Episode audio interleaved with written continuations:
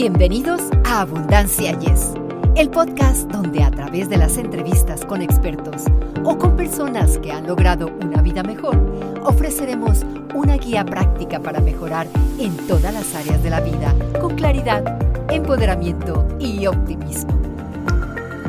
Hola, como siempre son nuestros deseos de que se encuentren gozando de inmensa paz. Gracias por hacer este espacio en sus vidas para estar con nosotros, yo, Victoria Rich y Eduardo Rentería, en nuestro podcast Abundancia. Yes. Bueno, pues muchas gracias amigos que nos acompañan en cualquier parte del mundo, ¿eh? Cualquier parte del mundo y a cualquier hora, porque ya sabemos que ah, es diferente eh, tiempo, diferente lugar. Pero pues estamos ya listos. A medida que vivimos nuestra vida y nos esforzamos por eh, crear una vida mejor, tenemos indudablemente que enfrentar muchos retos. Y uno de estos retos puede ser un trauma. Hay muchas cosas que pueden causar un trauma y por tal motivo hoy invitamos a la psicóloga Vita Vargas para que nos hable sobre este tema tan importante. Así es, así es, Victoria. Precisamente contamos con una experta, y lo vamos a decir en toda la extensión de la palabra. Vite Vargas, amigo, nos está acompañando desde Bolivia, desde La Paz, Bolivia, desde allá en Sudamérica.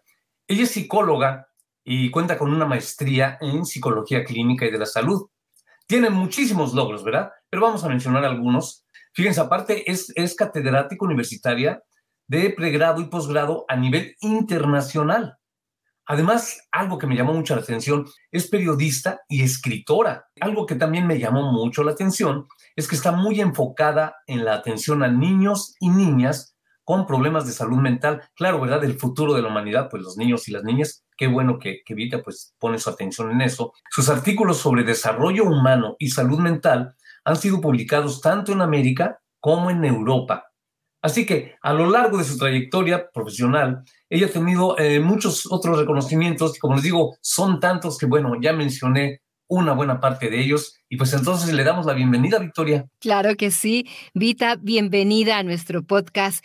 Es un verdadero placer tenerte con nosotros. Muchas gracias, Victoria y Eduardo, por tan linda presentación e introducción de mi persona. Les agradezco la invitación y pues estoy muy alegre eh, y muy honrada ¿no? de poder participar en este espacio tan interesante en, el que vamos a hablar sobre el trauma, ¿no? como ya lo has mencionado, Víctor.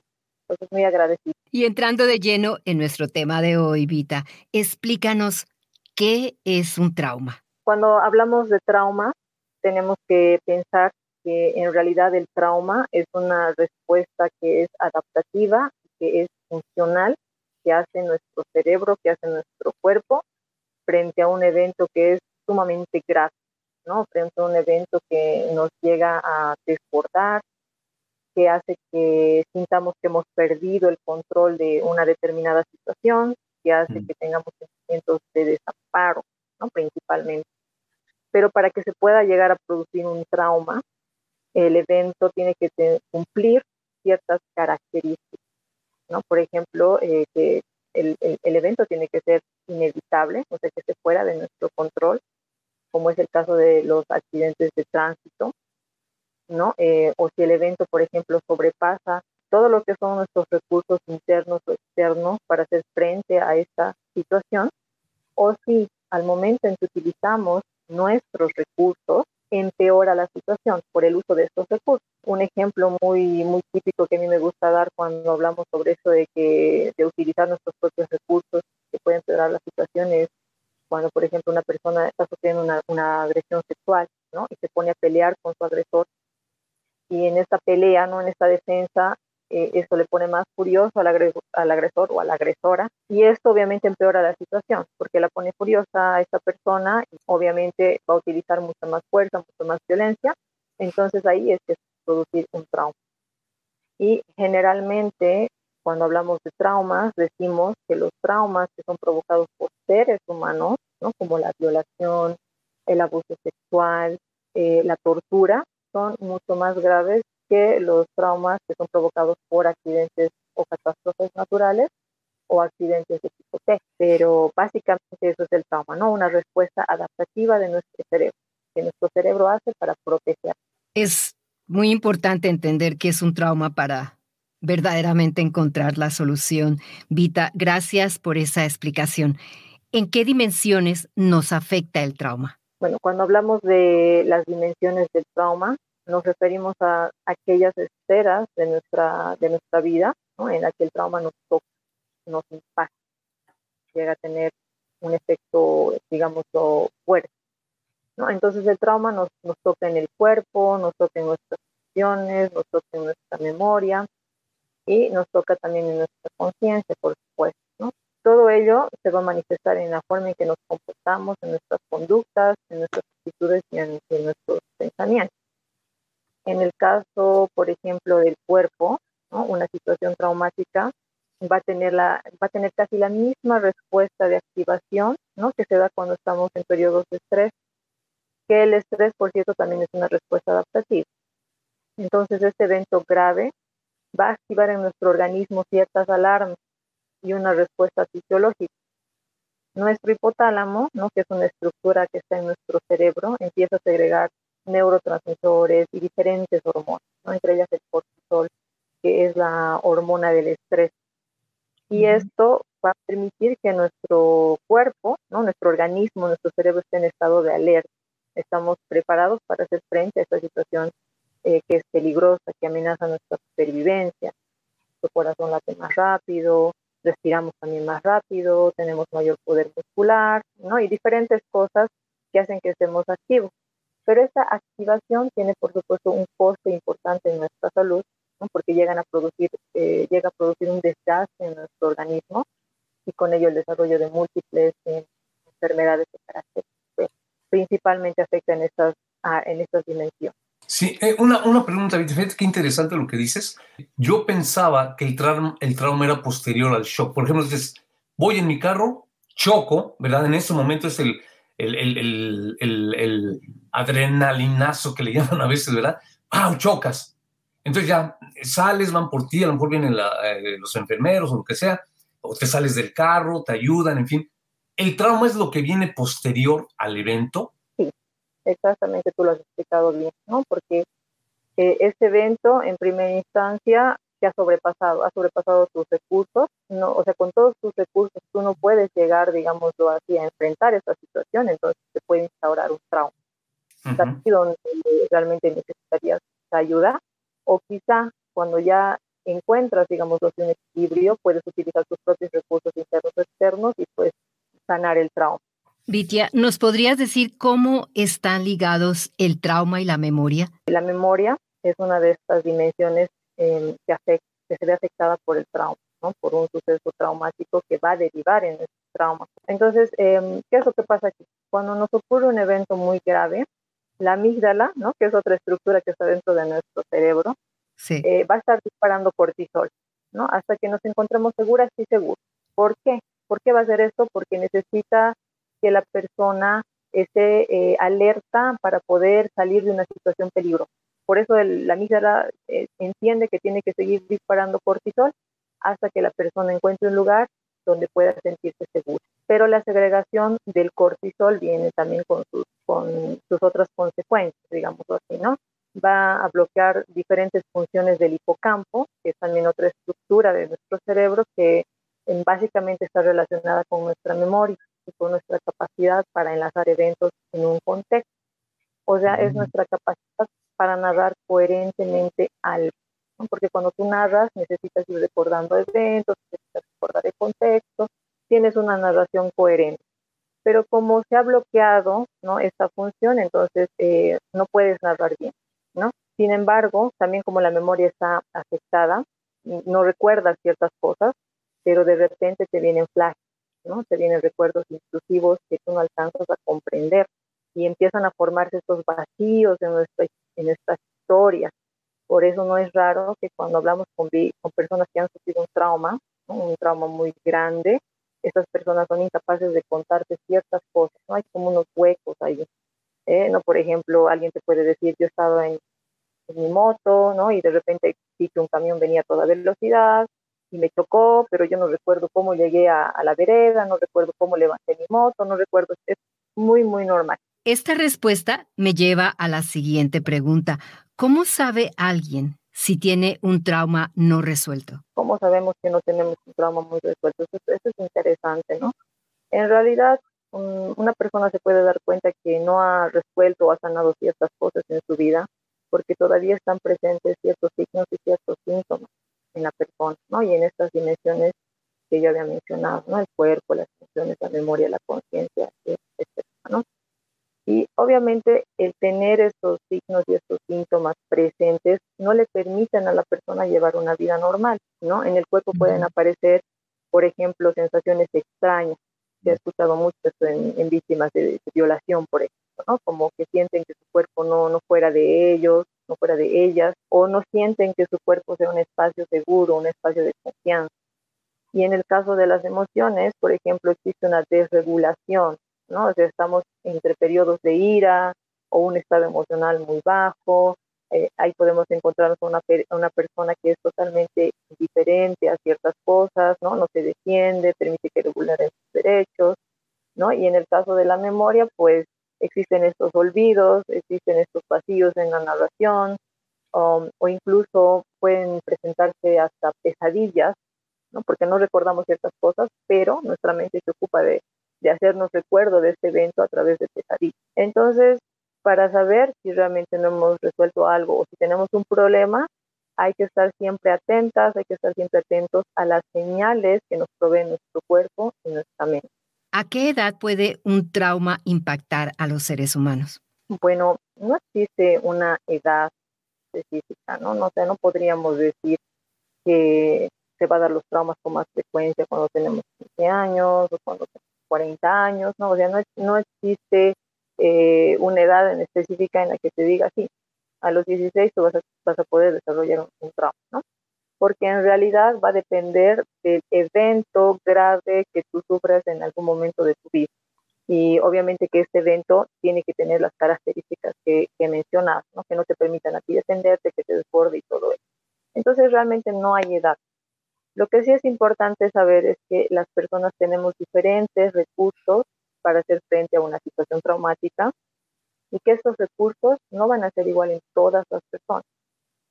Si, por ejemplo, esta persona, ¿no? que yo mencionaba ahí con mi ejemplo de la moto, ha sufrido este accidente de tránsito, ¿no? ha sido atropellada, tiene un entorno que la contiene, tiene un entorno que, que la abraza, que la cuida, que la ayuda a recuperarse, es menos probable que se instaure un trauma.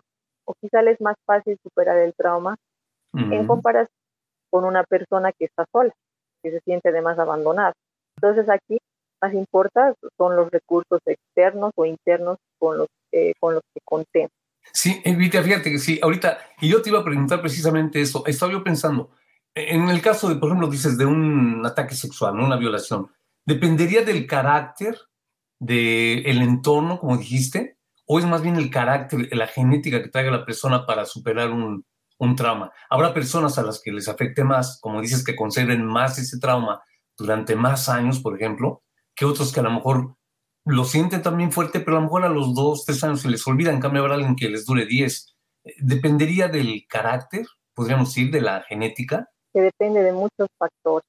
En primer lugar, hay que entender que si el si el evento realmente nos sobrepasa, es probable que se instaure un trauma, pero eh, puede ser más probable que una persona que, como te decía, tiene un entorno que, que la coge, ¿no? O que tiene ciertos, ciertos rasgos de personalidad que le permiten afrontar de mejor manera una situación traumática, ¿no? O, por ejemplo, estos mecanismos de afrontamiento son, son siempre fuertes o si tiene más capacidad de resiliencia, es quizás más eh, más probable que esta persona pueda sanar más rápidamente el trauma que una persona que no cuenta con esas características. Entonces yo diría que más multifactorial, son muchos factores que van a mm, entrar en juego cuando hablamos del trauma, ¿no? Y que se instaure el trauma. ¿Cómo afecta el trauma infantil al cerebro? Para empezar tenemos que mm, decir que la infancia como ya ustedes seguramente lo saben, es una etapa sumamente importante para el desarrollo de la buena salud. En infancia, pues se sientan las bases para la salud mental. Y la salud mental es crucial para gozar eh, de una vida plena, de una vida equilibrada.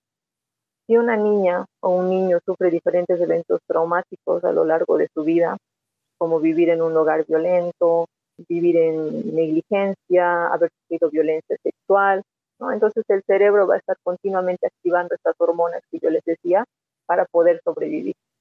Y esta activación continua ¿no? Eh, puede ir dañando seriamente el desarrollo eh, del cerebro ¿no? y hacerlo más propenso a diferentes problemas de salud mental, de aprendizaje, de conducta o problemas físicos.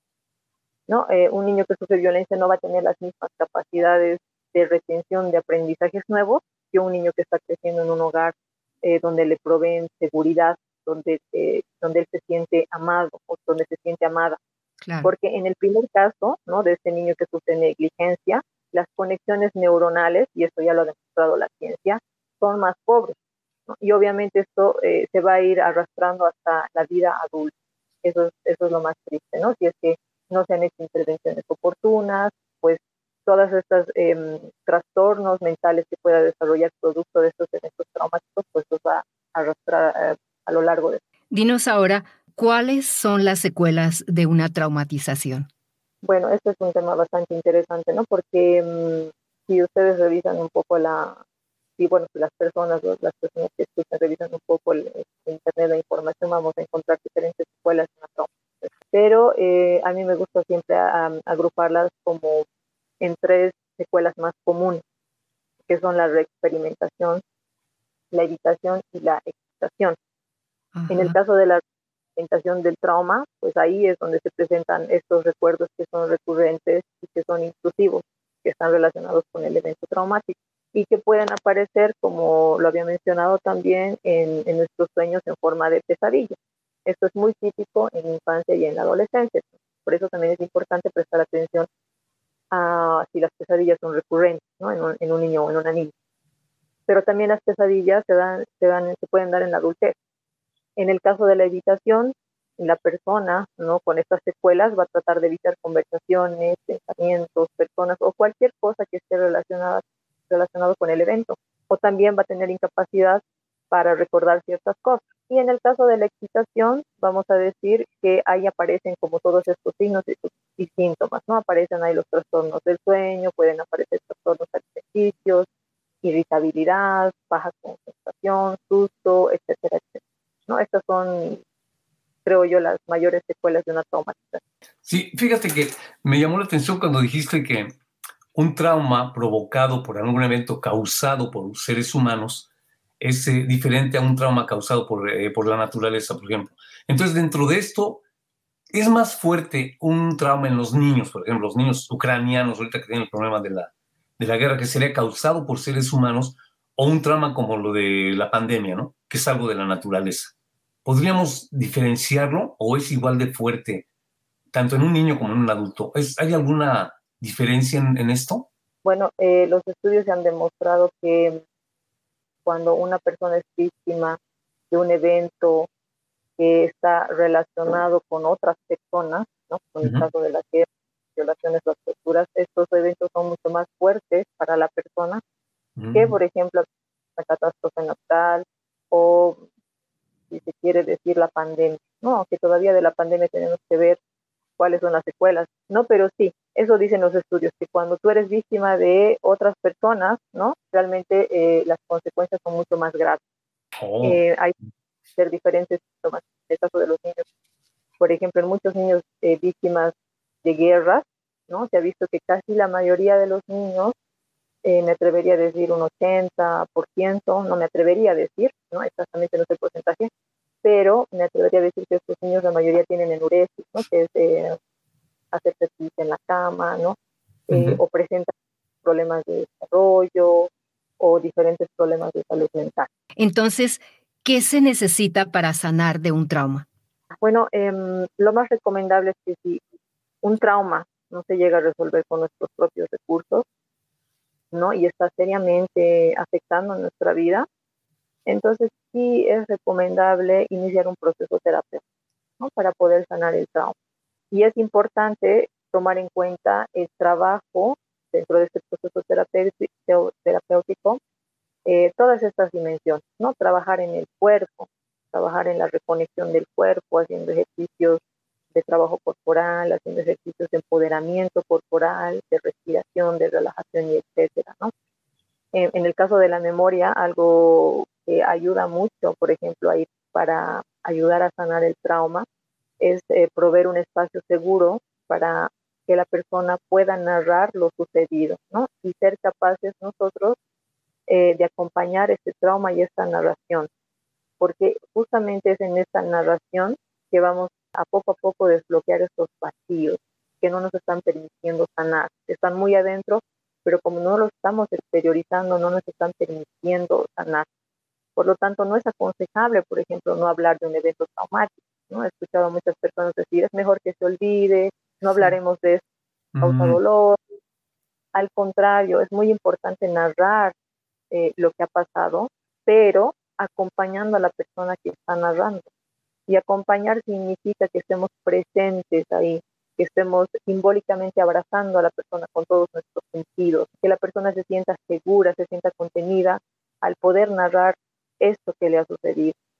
Claro. Y, y en fin, se, se podría hablar de muchas cosas que realmente se pueden trabajar en cada una de las dimensiones pero básicamente si algo nos afecta es importante buscar ayuda. Pero si una persona no tiene los medios económicos para ir con un psicólogo o terapeuta, ¿podrías compartir con nuestra audiencia más herramientas para superar un trauma? En realidad sabemos que el acceso a profesionales especialistas a veces no es posible, justamente porque muchas personas no cuentan con los recursos económicos para pagar a un psicólogo, a un, experto en traumas, a un psiquiatra, a una persona que trabaja en el área de salud. Pero podríamos buscar instituciones que trabajan sanando el trauma, ¿no? De manera gratuita o también con costes de consulta muy bajos. Ahora, si esto realmente no, no es una posibilidad donde nosotros vivimos, entonces podemos trabajar en nuestros propios recursos, sean estos recursos internos o sean recursos externos. En el caso de los recursos internos, por ejemplo, algo que ayuda bastante es el escribir un diario, ¿no? Escribir eh, un cuaderno donde podamos narrar escribiendo esto que ha pasado, es decir, sacar, exteriorizar, o incluso podemos buscar a alguien de nuestro entorno próximo, alguien de nuestra confianza, que, como les decía, nos acompañe con toda su presencia, esté dispuesta a escucharnos. O, por ejemplo, eh, podemos también aprender ejercicios de trabajo corporal muy sencillos que podemos encontrar en diferentes páginas de, Internet que son confiables. Por ejemplo, la Organización Mundial de la Salud nos provee manuales, ¿no? Eh, diferentes manuales con diferentes técnicas, estrategias y todo ello para trabajar en problemas estrés, de traumas etcétera, y que son gratuitos y que están al alcance de todas, de, de muchas personas. Otra cosa que nos ayuda dentro de nuestro barrio podríamos hacer como un barrido, barrido digo yo, ¿no? es decir, indagar qué cosas hay en nuestro barrio, en nuestra comunidad. Por ejemplo, ahí podemos encontrar, existen grupos en nuestra iglesia tal vez, o grupos en nuestro barrio de, mujeres que se reúnen, qué sé yo, ¿no? Y tratar de ingresar a, estos grupos porque esto nos provee un sentido de eh, pertenencia, de estar acompañadas, ¿no? E incluso en nuestra comunidad podemos encontrar diferentes actividades que nos permiten sentirnos bien. Lo importante es no quedarse estático y tratar siempre de buscar alternativas que nos puedan ayudar y que estén a nuestro alcance. Fíjate, Vite, sí tienes razón. Llega un momento en que alguna persona que tenga un trauma o que tenga un problema eh, pues muy fuerte ¿no? de personalidad y eso, podría llegar hasta el suicidio, por ejemplo, ya que sería ya un caso extremo, ¿no? Sí, en todo caso, si por ejemplo el trauma ha derivado además en algún problema de salud mental como la depresión, que es un trastorno de salud mental muy común. La cara máxima de la depresión, digámoslo así, es el suicidio, ¿no? Es como el último peldaño dentro de lo que es una depresión. Y puede llegar, eh, se puede llegar al suicidio porque la persona ya no ha encontrado más eh, esperanzas, ¿no? no ha encontrado una manera de resolver ciertas cosas pero hasta eso es evitable, Eduardo, ¿no? O sea, es importante em, prestar atención a los signos y a los síntomas que están presentes en esta persona que, que, ha vivido un trauma y que también haya desarrollado una depresión, ¿no? Porque esto se va a manifestar en ciertas conductas y en ciertos comportamientos. Y creo ahí que es muy importante que las personas, no todas las personas, empecemos a hablar sobre salud mental, empecemos a hablar sobre depresiones, empecemos a identificar cuáles son los signos, los síntomas más prevalentes de una depresión para estar atentos, ¿no? Y de esta manera poder ayudar a las personas. Si nosotros no conocemos qué es la depresión, no conocemos qué secuelas puede tener el trauma, difícilmente vamos a poder ayudar a una persona porque no sabemos lo que le está pasando. Pero para eso es importante hablar, hablar sobre salud mental. Así que la comunicación es esencial. Podríamos conversar horas sobre este tema, pero por falta de tiempo y ya para despedirnos, Vitia, te haré una última pregunta. Una persona que ha sufrido un trauma, ¿en qué áreas puede esperar una mejora a través de la terapia? Puede haber una mejoría en diferentes áreas y en varias áreas, ¿no? Eso va a depender, por supuesto, del tipo de intervención terapéutica que se había realizado con, con esta persona. Pero en general, si se han trabajado de manera integral todas estas áreas, estas dimensiones que he mencionado, también vamos a poder tener mejorías integrales, es decir, en conjunto. Podemos además decir que una persona ha sanado el trauma, eh, Victoria, cuando ha resignificado este evento traumático, es decir, le ha dado un nuevo significado de aprendizaje, de valía personal y de crecimiento a este evento. Ese es el resultado que observamos en personas que han sido víctimas de múltiples violaciones a sus derechos humanos, ¿no? Y hoy en día las vemos como portavoces de las personas que todavía no pueden hablar, ¿no? El evento les ha permitido crecer desde la resiliencia. Y la resiliencia es vencer a pesar de todo pronóstico. Es decir, estas personas ya no son más víctimas del suceso traumático, sino son las sobrevivientes. Que eso conceptualmente es otra cosa esto denota fuerza, denota resiliencia, denota el uso de recursos personales y sociales que realmente nos han permitido, a pesar de todo, a pesar de todas las cosas, vencer. Y lógicamente estas personas sirven a la comunidad. Totalmente, porque pueden motivar a, cambiar, a cambios de vida de otras personas. Eso es, eso es un trabajo muy importante que hacen las personas que son sobrevivientes de muchas situaciones traumáticas o de vulneración salud. Vitia, muchísimas gracias por tu tiempo y por compartir con nosotros tus conocimientos y por darnos herramientas para reconocer y sanar un trauma. Sí, pues sí, muchísimas gracias, Vitia, por todo lo que nos aclaraste para los que estamos conociendo este tipo de, situaciones, ¿verdad? Y, aunque los hayamos vivido, no las entendíamos, ahora ya las entendemos bueno, pues que, no sea la última vez que estés con nosotros, y que algún día ojalá puedas eh, regresar. Con mucho gusto, más bien muchas gracias por la invitación. Espero que realmente esto haya servido a algunas personas a darse cuenta de ciertas cosas y entender cuán importante es el trabajo en la salud mental.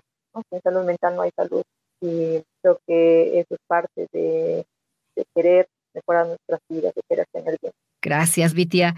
Terminaré este episodio con una cita de Michelle Rosenthal que me llamó mucho la atención y dice así, el trauma crea un cambio que no eliges. La curación se trata de crear el cambio que tú elijas. Muchas gracias por su amable compañía y recuerden de compartir este episodio con alguien que esté sufriendo un trauma. Gracias por haber estado con nosotros en Abundancia. Yes, muchísimas gracias. Nos vemos a la próxima. Para ustedes que están escuchando Abundancia Yes, realmente nos apoyan si pueden suscribirse en Apple Podcasts o Spotify y déjenos sus comentarios. Así nos ayudan a llegar a más personas y por ende a unirnos más y a vivir una vida mejor y con abundancia. Comparta este podcast.